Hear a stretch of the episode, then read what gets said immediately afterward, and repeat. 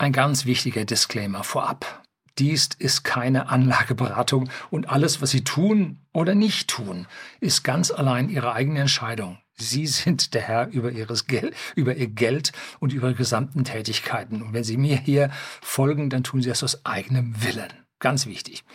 Heute habe ich ein Video, was vielleicht das wichtigste Video des ganzen Jahres werden wird und was mich selbst dann doch, als ich es vollkommen verstanden oder die Hintergründe vollkommen verstanden habe, mich dann doch ein bisschen vom Hocker geholt hat und ich deshalb jetzt ja relativ zügig dieses Video drehe. Wenn Sie im Internet frei unterwegs sind und sich nicht nur von Ihrer Mainstream-Blase äh, durch die Gegend schieben lassen, sondern alle, die, die Sie hier sind, ja, Sie liegen da in einer anderen Blase, dann haben Sie sicherlich auf zahlreichen Kanälen mitbekommen, dass es eine Möglichkeit gibt, dass demnächst eine goldgedeckte Handelswährung der BRICS-Staaten eingeführt werden wird. Und zwar gibt es da eine Konferenz in Südafrika vom 22. August bis 24. August. Und die Frage ist, 2023. Und die Frage ist, wann lassen Sie die Bombe platzen oder gibt es jetzt dann nur Gespräche und man entscheidet das später dann? Aber ich glaube, die Vorgespräche sind so weit gelaufen, dass man hier zu einer Ankündigung kommt, ob es dann sofort soweit ist, wie es dann Übergangsfristen gibt und so weiter. Ganz, ganz andere Sache. Es geht hier um die grundlegende Entscheidung, was das für uns ja grundlegend dann für die Zukunft bedeutet. Und darum soll es jetzt heute in dem Video gehen.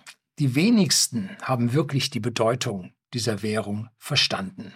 Man redet darüber, ja, der Westen hätte die größten Goldreserven der Welt, die USA ganz besonders, und die BRICS-Staaten würden ja nur einen kleineren Teil der Weltwirtschaft ausmachen. Alles gar kein Problem. Entwarnung, das ist so ferner liefen, gibt sich wieder.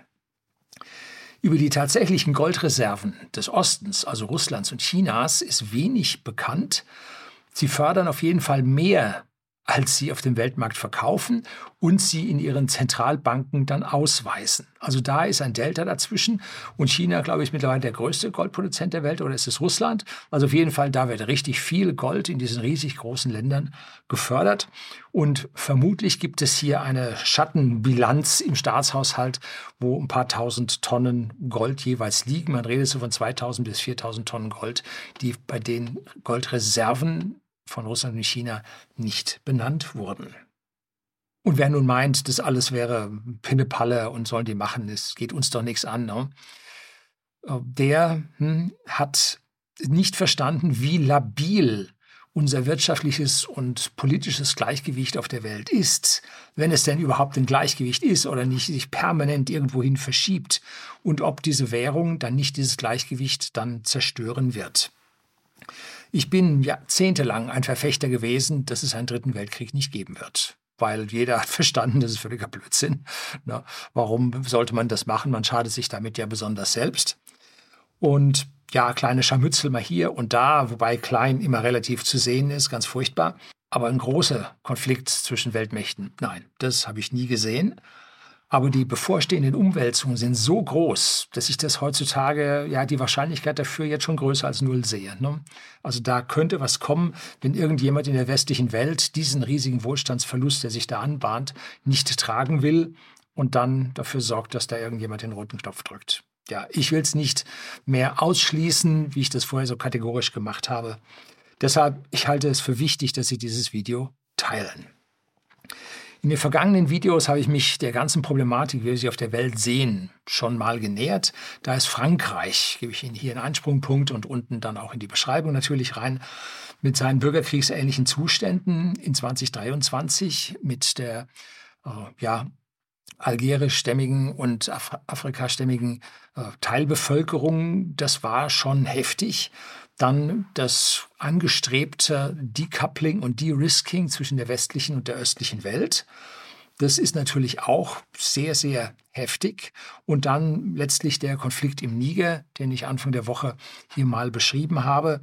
Da geht es ja vor allem auch wieder um Frankreich und die Gold- und Uranförderung für dieses Land, was im Niger halt nur geringe ja, Wertschöpfung zurücklässt. Das wird ein Konflikt in Niger wahrscheinlich werden zwischen den ärmsten und den reichsten Ländern der Welt und die Reichsten werden das natürlich indirekt machen.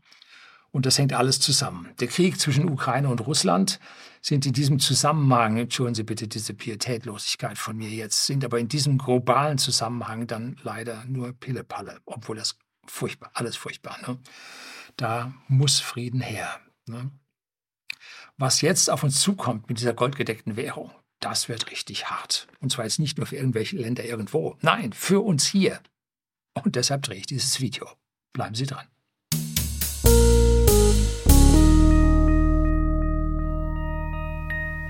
Guten Abend und herzlich willkommen im Unternehmerblog, kurz Unterblog genannt. Begleiten Sie mich auf meinem Lebensweg und lernen Sie die Geheimnisse der Gesellschaft und Wirtschaft kennen, die von Politik und Medien gerne verschwiegen werden.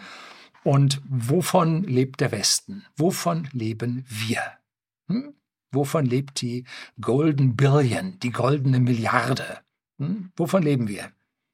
Wir leben von unserer Intelligenz im weiteren Sinne. Wir haben keine nennenswerten Energie- oder Bodenschätze. Gut, USA, Australien mal außen vor. Aber wir importieren diese Bodenschätze und die Energie. Wir importieren also beides und fertigen daraus Dinge, die die Welt dringend benötigt, die die Welt haben will. Das ist unser Geschäftsmodell, auf dem sich unser Wohlstand ja, generiert, auf dem unser Wohlstand basiert. Das muss allen klar sein. Und wir sind in diesem Geschäftsmodell nicht autark. Hm? Genauso wenig wie Volkswagen ohne seine Zulieferer autark wäre. Ne? Identischer Fall. Ne? Und Volkswagen ähm, zahlt diesen Zulieferern nur sehr, sehr wenig Geld. Und wenn wir jetzt sehen, unsere westliche Golden Billion, wie viel zahlen wir den Lieferanten von diesen Rohstoffen und Vorprodukten und so? Ja, auch nicht so wirklich viel. Das ist das Problem. Glücklicherweise mit Lebensmitteln dürften wir innerhalb der EU und die USA innerhalb sich tatsächlich dann autark sein. Und das ist ein sehr ja ein sehr wichtiger Handelspunkt für die Welt. Auch die regenerativen Energien machen uns nicht autark, auch wenn hier eine ganze Blase immer was anderes erzählt. Ohne China, ohne die Stahlproduktion der Welt, ohne die Kupfer- und Silberproduzenten entsteht bei uns keine regenerative Energie. Wir brauchen das. Und zwar in, beim Stahl für die ganzen Windkrafträder äh, brauchen wir das mit Millionen von Tonnen. Das sind riesige Mengen, die wir importieren müssen. Autark sind wir noch lange nicht. Und wenn man es genau durchrechnet, wird die Wahrscheinlichkeit, dass wir autark werden, von Tag zu Tag geringer. Ne? So. Ohne, wie gesagt, China läuft da nichts und da werden auch keine Photovoltaikanlagen gebaut werden, weil die halt alle in China gebaut werden und wir bei uns ja die Produktion nicht mehr haben. Und sie bei uns wieder zu errichten, dann müssen wir weiterhin das Silber importieren, ja. Das Silizium schaffen wir im eigenen Land, aber das wird unglaublich teuer. So teuer, dass also unser regenerativer Ausbau ja richtig zusammenbrechen wird, weil es einfach so teuer wird. Schon jetzt hat, wer war das? Ein großer Stromversorger, einen riesigen Windpark vor der Küste von Großbritannien aufgehört. Sagen, bauen wir nicht mehr, weil sich die Baukosten äh, verfünffacht haben. Die machen die nicht mehr. Ne? Haben gesagt, hör mal auf damit. Ne? Also schwierig, wir sind da an einem gewissen Wendepunkt. So, bis August, kommen wir jetzt ein bisschen schneller zur Währung, bis August 1971 hatten wir ein goldgedecktes Währungssystem. Der US-Dollar war mit Gold gedeckt und jede große Währung hatte einen fixen Wechselkurs mit dem US-Dollar. So war ein US-Dollar 4 Mark 20 und rechnen wir das mit dem Umrechnungskurs zum Euro 1,9 55, irgendwie so war er, um, dann liegen wir bei 2,11 Euro. No? Wir müssen all unser staatliches Gold nach dem Krieg für Reparationszahlungen abgeben. Alternativ ging das auch mit Whisky. Da ging ein äh, Reparations- oder ein, ein Zahlungsschiff von United Kingdom nach USA und da lagen also hunderttausende Flaschen an Whisky drin. Das ging dann unter. Die Politischen, gebe ich Ihnen einen Link äh, auf Wikipedia, was mit dieser Politischen los war. Also man konnte hier mit Gold bezahlen, die Warenlieferungen aus USA, die, die, die Kriegsgüterlieferungen aus USA, die Waffen aus USA. Äh, man konnte sie aber auch dann in in USA wirklich benötigten Waren, so zum Beispiel diesen Whisky. Ab 1933 war die Prohibition in den USA aufgehoben, konnte man also dort dann die Waren mit Waren bezahlen. So wurden wir also alle unser Gold los in Europa, weil wir diesen unsäglichen Krieg führten. Und die USA sammelten 20.000 Tonnen Gold an, auf, mit denen sich der Dollar richtig gut ja, belegen ließ, decken ließ. Ne? Und wir arbeiten dann nach dem Krieg in Europa sehr fleißig, Großbritannien, Frankreich, Italien, Deutschland, und tauschten die so erworbenen Dollars, durch den Export erhaltenen Dollars, tauschten wir bei dem Federal Reserve System in Gold um. Hm? Und so fiel in USA in, ja, nach Ende des Krieges bis 1971 die Goldmenge auf einen Bestand von 8500 Tonnen ab. So, die USA lebten über ihren Verhältnissen. Es war halt so bequem, alles zu importieren, statt selbst zu arbeiten. Doch, und das war der große Fehler, die westlichen Nationen tauschten aus Bequemlichkeit nicht ihre gesamten Dollarbestände in Gold, sondern hielten sie auf ihren Bilanzen, damit sie ja den Handel untereinander auch in Gold abdecken konnten, sodass also da Milliarden und Abermilliarden bei den Zentralbanken in Europa und auf der Welt lagerten und die nicht in Gold getauscht wurden. Die Berater von Präsident Nixon bemerkten mit Sorge, dass bei einem Eintausch sämtlicher ausländischer Dollarbestände die USA kein Gold mehr hätten. Also es war viel mehr ausgegeben, als an Gold dann da noch da lag. Und man hatte also wirklich über seine Verhältnisse gelebt und die riesigen Ausgaben für den Koreakrieg, für den Vietnamkrieg, aber auch für den Mondflug hatten deutliche Spuren hinterlassen. Hm. So, also da war man praktisch gesagt, auf Deutsch gesagt, war man pleite. Man konnte das Gold nicht mehr bedienen. Und so hob Nixon mit einem Fingerstrich die Golddeckung auf. Ne? Oder eine Ansprache im Fernsehen. Ein genialer Schachzug, denn der Dollar Papierdollar war auf der gesamten Welt anerkannt. Und wenn man jetzt dem unten drunter das Gold wegzog, haben das die meisten Menschen gar nicht bemerkt. Und die Zentralbanken sagten, ja, lass uns das mal probieren, müsste doch eigentlich schon klappen. Denn wenn wir jetzt sagen, unsere, wir wollen diese Dollarbestände nicht mehr haben, wir nehmen eine andere Handelswährung, ja, das Pfund, was es vorher war, das war auch schon hinüber, dann wären sie selber pleite gewesen, weil das ja die aktive Bilanz war. Ne? Also an der Stelle sagten die, okay, wir machen gute Miene zum bösen Spiel und verwenden ab heute den Dollar ohne die Golddeckung. Und es hat nach anfänglichen Währungsschwankungen, die Bundesbank hat damals wahnsinnig viel Dollar gekauft, um den Dollarkurs zu stützen, äh, hat es dann am Ende wirklich geklappt. Die Rohstoffländer lieferten jetzt ihre Bodenschätze weiterhin in die westliche Welt und erhielten Papierdollar dafür. Hm, läuft. Ne? Keine Probleme. Aber was die Rohstoffländer erst später merkten, als es faktisch zu spät war, dass die USA heftig inflationierten. Da gab es ja dann den Volkers, äh, den FED, äh, Präsidenten Volkers, der den Zentralbankzins irgendwann mal auf 20 Prozent hochsetzte. Ich glaube, so paar 70 war das, um diese riesige Inflation bedingt durch die Ölkrise äh, hier wieder einzufangen. Ne? 20 Prozent Zentralbankzins, wir sind jetzt bei 5, und die Banken ächzten schon. Ne? Also das war damals heftig. Und mit dieser Inflation wurden also die Rohstoffbestände, die Warenbestände und die dafür, beziehungsweise die dafür erhaltenen Dollars, wurden immer weniger wert. Und das war der Grund, warum die Ölstaaten am Golf so wahnsinnig schnell diese Petrodollars wieder ausgeben, gaben. Warum sie dafür zum Beispiel einen Anteil am, am damals der Daimler AG gekauft haben. Sie wollten die Dollar schnell wieder loswerden, weil die inflationierten. Sie wollten Sachwerte dafür haben. Sie haben ihr Land entwickelt in einer Geschwindigkeit, das gäbe es kein Morgen, um nur diese Dollar wieder in den Petrodollar-Kreislauf wieder hineinzubekommen. Ne? Lag der Goldpreis 1971 noch bei 35 Dollar pro Feinunze, also diese 31,1 Gramm, so liegt er heute bei über 1900 Dollar pro Feinunze. Das ist so, so ein Krügerrand oder ein, ein Philharmoniker oder ein Golden Eagle oder so, die sind alle eine Unze. Der Krügerrand ist ein bisschen mehr, weil er etwas weniger Gold enthält. So, und das ist halt äh, die Recheneinheit, mit denen die gerne rechnen. Und wenn man das jetzt ausrechnet, hatte der Dollar, hat der Dollar heute nur noch 1,8 Prozent des Wertes von 1971 weil man dafür so viel weniger, für einen Dollar so viel weniger Gold bekommt. Die Inflation, die aufsummierte Inflation über die 52 Jahre betrug dann 100 minus 1,8, also 98,2 Prozent Inflation. über 52 Jahre. Das ist schon mal eine Zahl. Da ist also der Dollar fast nichts mehr wert. Und das sind im Schnitt 8 Prozent Inflation pro Jahr. Hm, so ungefähr. Auf den ersten Blick nicht so schlimm, weil die Rohstoffländer ja auch eine heftige Inflation im eigenen Lande hatten. Hm? Doch nicht so schlimm? Jetzt kommen wir dann tatsächlich zum wahren Hintergrund, zum wahren Problem an der Geschichte, und zwar den sogenannten Handelsbilanzen. Und wie sieht die Handelsbilanz, also die Differenz der Lieferungen von den äh, Rohstoffländern in die westlichen Länder und die Export der entsprechenden Waren zurück wieder aus. Wenn man da die Differenz bildet, sieht man, in welche Richtung läuft die Differenz. Importieren wir mehr, als wir exportieren? Wie läuft's, ne? Oder exportieren wir mehr, als wir importieren? Nun blicken wir auf Deutschland, kommen wir gleich drauf. Sieht die Sache ein bisschen anders aus?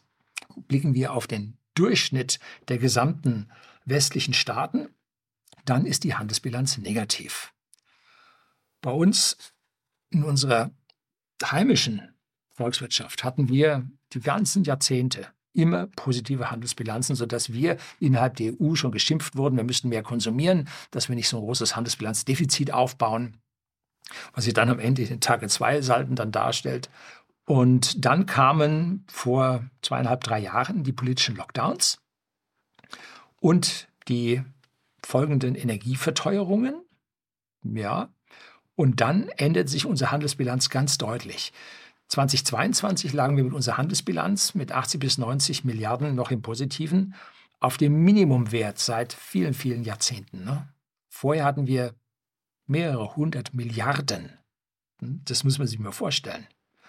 Und da ging es also jetzt ganz, ganz heftig runter. Und die USA als größte Nation im Westen war immer weit negativ. Im Moment, kommen wir gleich noch auf, ich zeige Ihnen die Tabelle dann, äh, heftig. Ne? Und die meisten anderen Länder des Westens waren dann entsprechend auch negativ. Und deshalb hat sich ja bei uns die gesamte Verschuldung, die Staatsverschuldung ja überhaupt nur aufgebaut. Das jährliche Defizit des Westens in Richtung der BRICS-Staaten bringt rund eine Billion pro Jahr. 950, 970 Milliarden US-Dollar pro Jahr Differenz in der Handelsbilanz. Bei einer Milliarde Bürger im Goldenen Westen, der Golden Billion, sind es 1000 Dollar pro Bürger pro Jahr. Wenn wir ausgeglichen wären, müssten wir alle jeweils 1000 Dollar pro Jahr weniger für Konsum ausgeben. Hm? Achten Sie mal darauf, auf Ihr Portemonnaie. Ne? Momentan greift die Inflation in Ihr Portemonnaie. Aber was mit dieser golden, mit der goldenen Handelswährung jetzt kommt, das greift dann vielleicht nochmal 1000 Dollar. US-Dollar pro Jahr in ihr Portemonnaie. Ne? Das ist richtig viel. Und diese eine Billion druckt die FED, druckt das FED-System in den USA und kassiert dieses Geld als sogenanntes Senioragekapital. Die lachen sich ins Fäustchen, ne? Seit 1971. Erst hatten sie ein paar Probleme, das System zu stabilisieren, aber seitdem läuft. Ne? So. Das heißt, die ganze Welt wird mit ihren Rohstoffen, die sie in den Westen liefern, um faires Geld betrogen hm? und bleibt ärmer, als es sein müsste, weil diese Wertschöpfung des US-Dollars, der weltweit ausgegeben wird, in den USA entsteht. Wir merken ja auch, sage ich hier öfter, wird immer wieder abgebügelt, nee, ist nicht so und so. Ne? Aber Dollar und Euro sind auf dem Weg ins Verderben. Wie gesagt, 98,2 Prozent Inflation seit 1971 sollte man sich überlegen, ob das nicht ein deutliches Anzeichen ist, dass es da vielleicht auf dem Weg in den Orkus ist. Ne? Die riesigen Bilanzsummen, das ist die Geldschöpfung, die Zentralbankgeldschöpfung der EZB und der FED, äh, zeigen, dass das Geld immer weniger durch unsere Wirtschaft gedeckt ist, weil wenn man kein Gold mehr hat, womit deckt man dann? Mit der Wirtschaftsleistung des Landes. Deshalb war die D-Mark so viel wert, weil unsere Wirtschaftsleistung so hoch war. Und die Geldmenge stieg, zumindest mal bei der EZB, in den USA war es nicht viel anders, um mehr als den Faktor 10 an. Eigentlich so, wenn ich recht in Erinnerung habe, die letzten Zahlen, die ich gehört habe von der EZB, war es Faktor 14. Hm? Und die Wirtschaftsleistung stieg, ja, nur um 50 Prozent. Boah, das ist ja der Hammer. Ne? Wir haben also die Geldmenge sicherlich um Faktor 5, Faktor 7 gegenüber unserer Wirtschaftsleistung erhöht. Das geht nicht gut. Ne? Das sind inflationäre Tendenzen. Und das wissen auch die Rohstoffländer und ganz besonders die BRICS-Staaten. Das sind also die großen Rohstoffländer. Ne? Und jetzt? Jetzt wollen die BRICS-Staaten mit einer Ausnahme, kommen wir auch gleich drauf, eine goldgedeckte Handelswährung einführen, um faires Geld zu bekommen. falls China nun in den USA Hightech-Chips kauft, wenn sie nicht gerade boykottiert werden, dann können die USA Gold dafür verlangen. Ja, ist doch nicht schlecht, oder? Chips gegen Gold. Das ist das Hightech herstellen, Gold dafür bekommen. Hm? Aber genauso verlangt China, ich wollte schon China sagen, äh, auf Bayerisch heißt das China. Ne?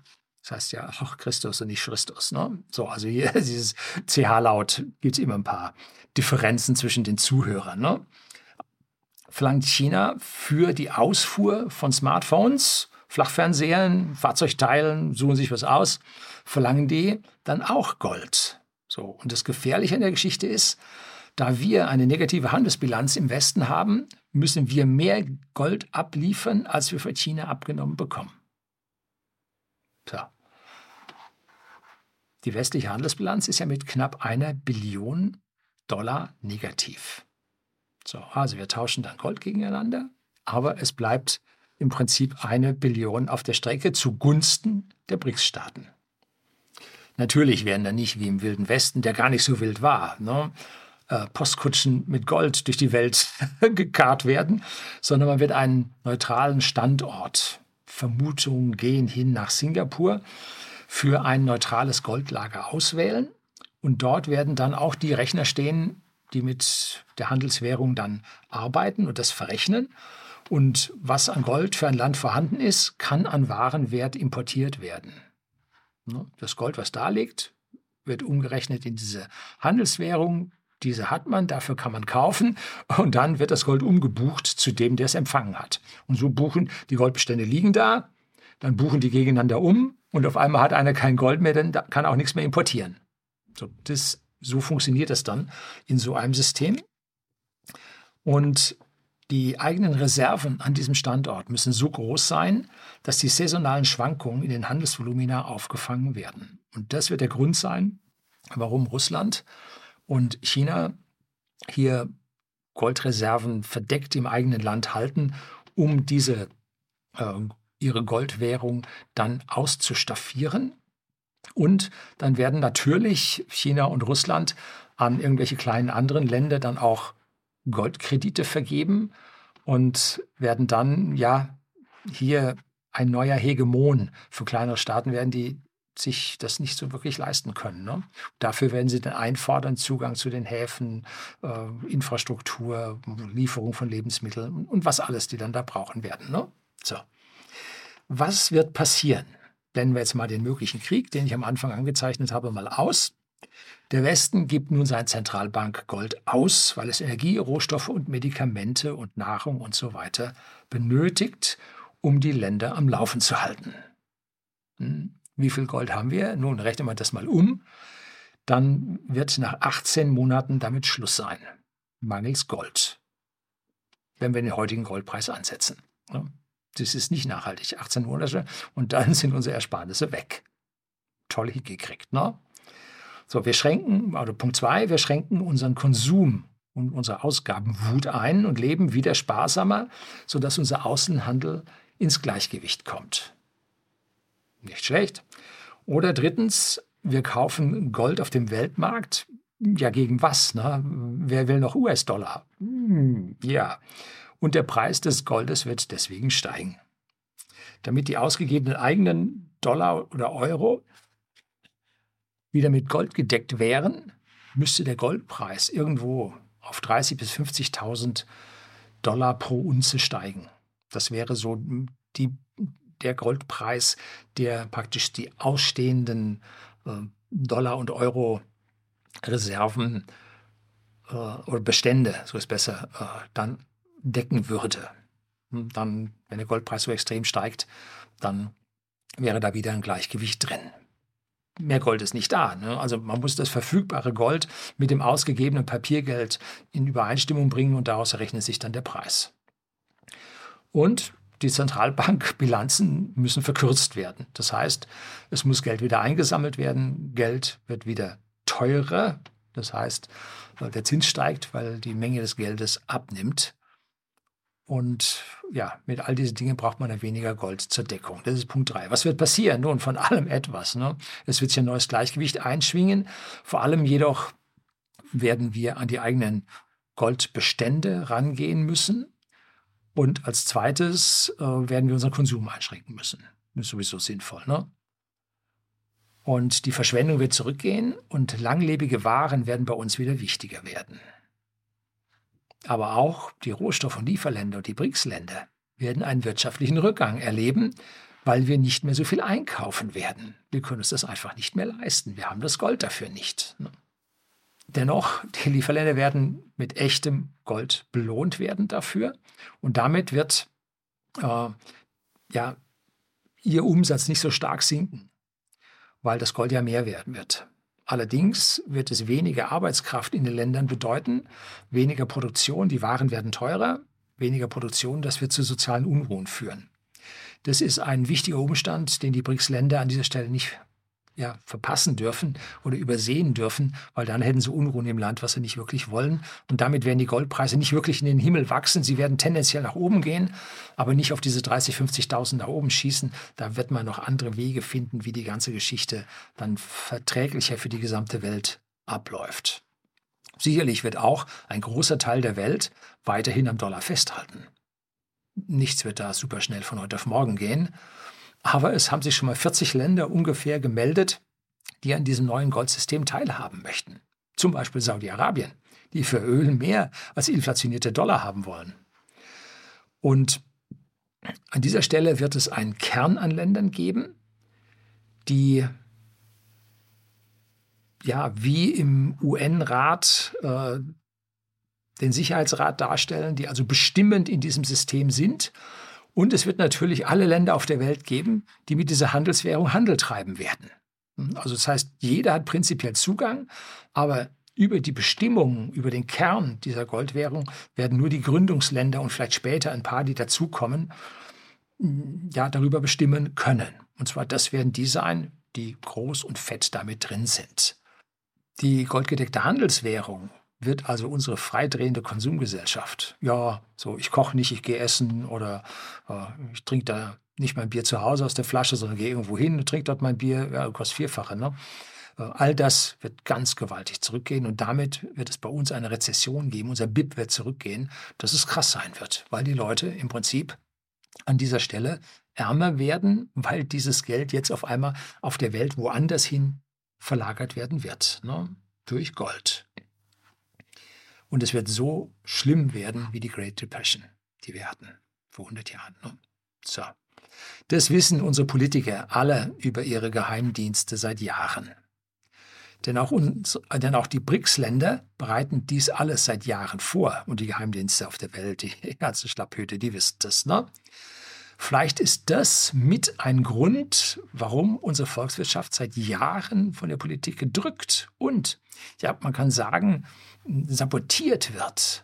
Ne? Denn wie sagte es einer, wer war das? War ein großer Konzernchef, der sagte, wir hätten einen Anti-Wirtschaftsminister. Hm? Vielleicht ist das der Grund. Und wenn die USA so ihre Fäden in der ganzen Welt hat, wollen die ihr Handelsdefizit ums Verrecken verbessern und wollen damit die gesamten Firmen ziehen. Und derjenige, der hier die besten Zahlen in der westlichen Welt hat, nämlich Deutschland, den wollen wir zurückholen. Dazu schauen wir uns jetzt mal das Destatis-Bild an mit den Handelsbilanzdefiziten. Das finden Sie auf der Destatis-Webseite. Und da können Sie sehen, wie nun auf der einen Seite die positiven Handelsbilanzüberschüsse und die negativen Handelsbilanz, ja, die Defizite da sind und ganz unten mit dem größten Defizit, das sind die USA. Das ist das, was sie an Wohlstand aus der Welt in ihr Land ziehen und dafür Dollar ausgeben. Ne?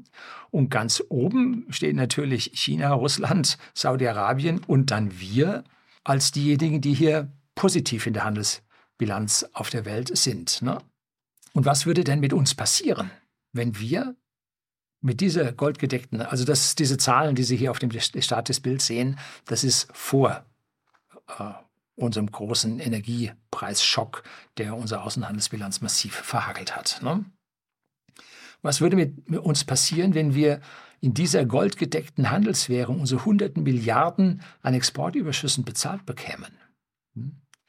Wir wären ruckzuck mit China, Russland, Saudi-Arabien an der Weltspitze, wogegen die USA den letzten Platz belegen würden. Das ist der Kern des Problems den wir im West, das wir im Westen haben. Das ist der Kern. Ne? Interessant ist in diesem Bild Indien als Teil von BRICS, das BRICS. Das I steht ja für Indien, die mit 200 Milliarden als einziges BRICS-Land, BRICS-Nation, eine negative Handelsbilanz aufweisen. Deswegen wollen sie ja da auch nicht mitmachen.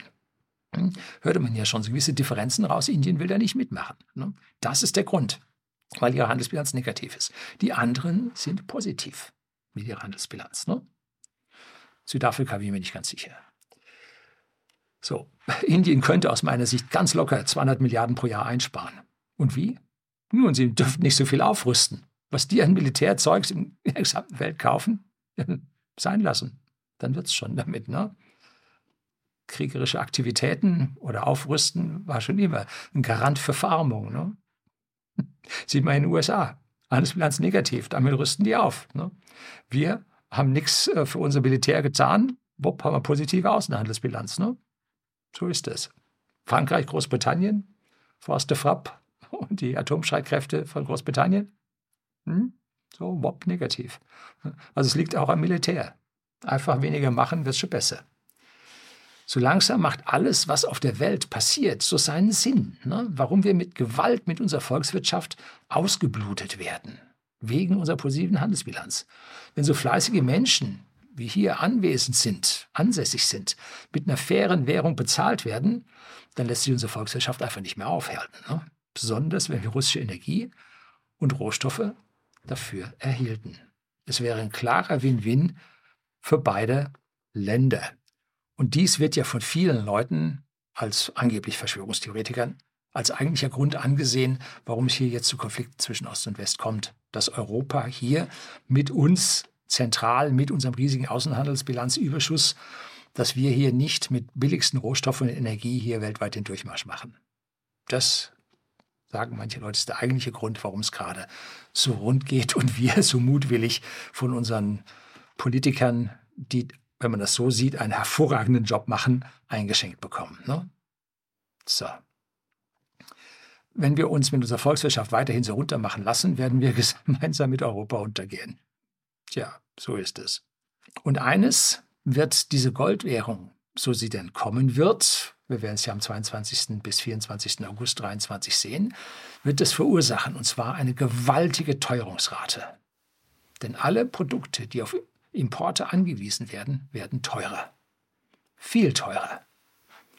Und die Nachfrage nach Gütern wird eine Menge unserer Firmen insolvent machen, weil auch wir unsere Güter werden ja weniger verlangt werden im Ausland, weil die Leute mit diesem Gold nicht bezahlen können. Gut, da sagen wir, wir liefern den Dollar. Ne?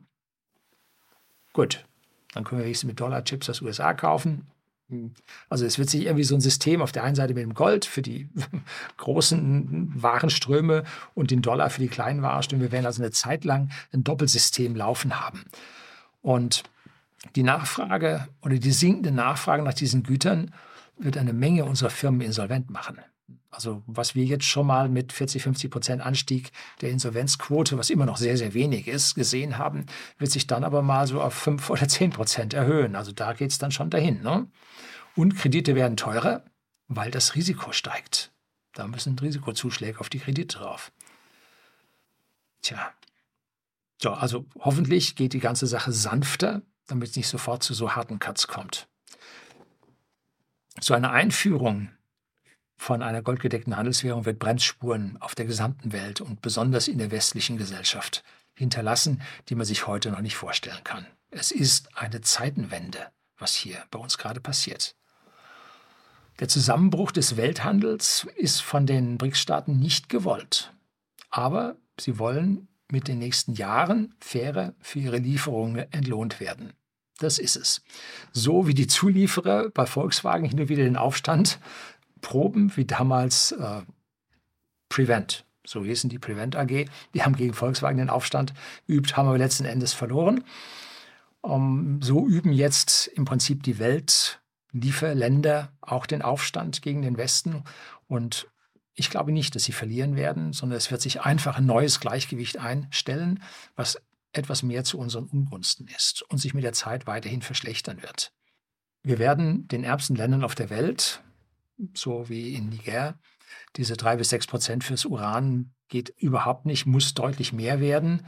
Und solche neokolonialistischen Ausbeutungen würden vermutlich deutlich zurückgehen. Oder sagen wir andersrum, hoffen wir, dass es deutlich zurückgeht, dass dann die neuen Chefs mit dem Gold nicht genau das Gleiche dort wieder machen. Ne? Ja, steckt man so nicht drin. Ne? Auf der Welt geht es eigentlich jeder gegen jeden. Ne? Was ist die richtige Vorgehensweise für eine Volkswirtschaft, speziell jetzt für unsere hier, in diesem Szenario? A, wir müssen unsere Importabhängigkeit reduzieren. Das heißt, wir sollten unser heimisches Gas als Energiequelle nutzen. Ganz, ganz wichtig. Wie ich letztes Mal sagte, müssten wir eigentlich die Bismut AG im Deutschen Osten für Uranförderung wieder aktivieren. Aber das kriegst du erst hin, wenn es hier also eine ganze Reihe Brownouts und vielleicht einen Blackout gegeben hat. Dann fangen die wieder an. Vielleicht. Glaube ich aber eher nicht.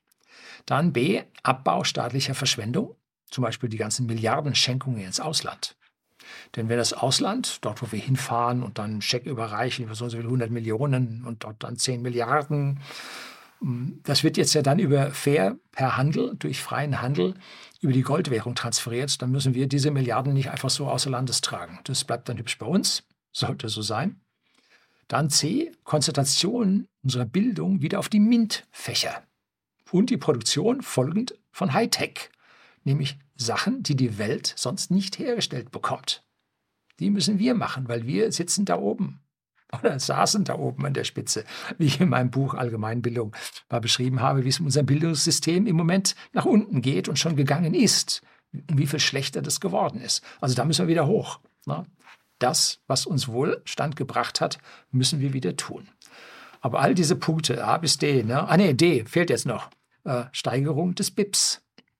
Und zwar der Produktivität, das heißt BIP pro Person. Nicht einfach sagen, äh, wir steigen das BIP um 0,5 Prozent und wir holen uns 0,5 Prozent Bürger mehr ins Land. Da haben wir nichts von gewonnen, ne? sondern BIP pro Person schafft Wohlstand. Das andere schafft einfach nur mehr von allem und mehr Belastung für die Umwelt. Ne? Aber BIP pro Person muss rauf. Das führt, dazu. Ne? Das geht nur durch Innovation, durch nichts anderes. Alles das tun wir im Moment nicht. Ne? Sogar die Firmen ziehen ab. Investitionen hunderte Milliardenweise gehen ins Ausland. Bei uns sieht es für die nächsten Jahrzehnte ganz, ganz mau aus, weil die Investitionstätigkeit bei uns schlagartig erloschen ist. Da geht nichts vorwärts. Ne? Das alles tun wir im Moment nicht und eher machen wir hier im Altland, beziehungsweise unsere Politiker, genau das Gegenteil. Wir müssen massiv umsteuern. Das geht nicht mit unseren nicht ausgebildeten, unerfahrenen und NGO-gläubigen Politikern. Damit geht das nicht. Ne? Es geht schon seit 20 Jahren nach unten. Sollte man mitbekommen haben, seit mehr als 20 Jahren. Die ganze Zeit so und jetzt geht's so. Ne? So. Kennen Sie den Inflation Reduction Act der USA, der gegen die WTO-Vorschriften verstößt, ne? mit dem die US-Firmen oder die USA Firmen in ihr Land locken, und sie kommen reichlich aus Europa und speziell aus Deutschland. Hm?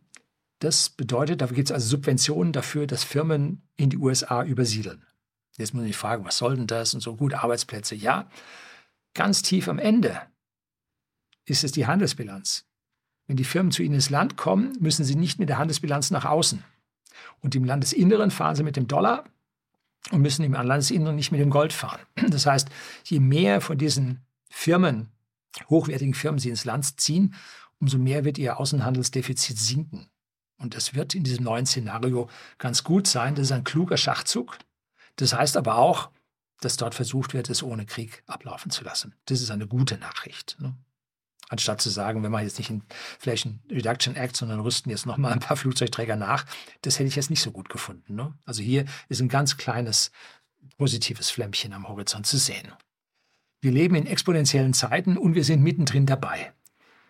Wer jetzt sagt, nee, das mit dem Fleiß, das habe ich jetzt so nicht drauf und Lernen ist auch nicht meins und MINT, ach Gott, wer braucht das schon? wir machen doch lieber Sozialismus, dann wird alles gut. Ne? Der wird sich an dieser Stelle wundern. Vom, wie sage ich so schön, vom gegenseitigen Hintern abwischen ist noch niemand reich geworden. Wir alle leben direkt oder indirekt vom Export unserer Hightech-Industrie. Das muss sich jeder subventionierte Grüne klar sein. Ohne die Exporte unserer Hightech-Industrie bleibt für ihn nichts So viel Geld kann man gar nicht drucken und vor allem dann rauscht der Euro in den Orkus. Ne? Geht gar nicht. Wir müssen diesen Export haben. Das muss uns bewusst sein. Und den Reichen, denen man das ganze Geld wegnehmen will, die sind gar nicht mehr da. Die sind längst weg. Ne? Jetzt flüchtet gerade die Ebene drunter. Ne? Die Milliardäre sind weg, jetzt kommen die 100 Millionen, 100 Millionäre, also Millionäre mit 100 Millionen plus. Die gehen jetzt gerade stiften und in Frankreich gehen schon die 10 Millionen plus, gehen dort stiften. Also es schaut an der Stelle mit dem Sozialismus ganz schlecht aus. Da werden sie nicht mehr viel wegnehmen können. Wenn man unsere Nettoschuldenaufnahme in Deutschland sieht, sieht man ja, die ist ja explodiert in den letzten zwei, drei Jahren. Ne? Das ist ja drei Jahren explodiert ohne Ende, die Nettoschuldenaufnahme. Ne? So, wir müssen genau zu der Innovationsfreudigkeit und dem Arbeitseifer zurück, mit dem wir in den 60er Jahren, 70er Jahren, nein, 60er Jahren bis 1971 unser Gold aus den USA geholt haben. Zu diesem Arbeitseifer müssen wir wieder zurück.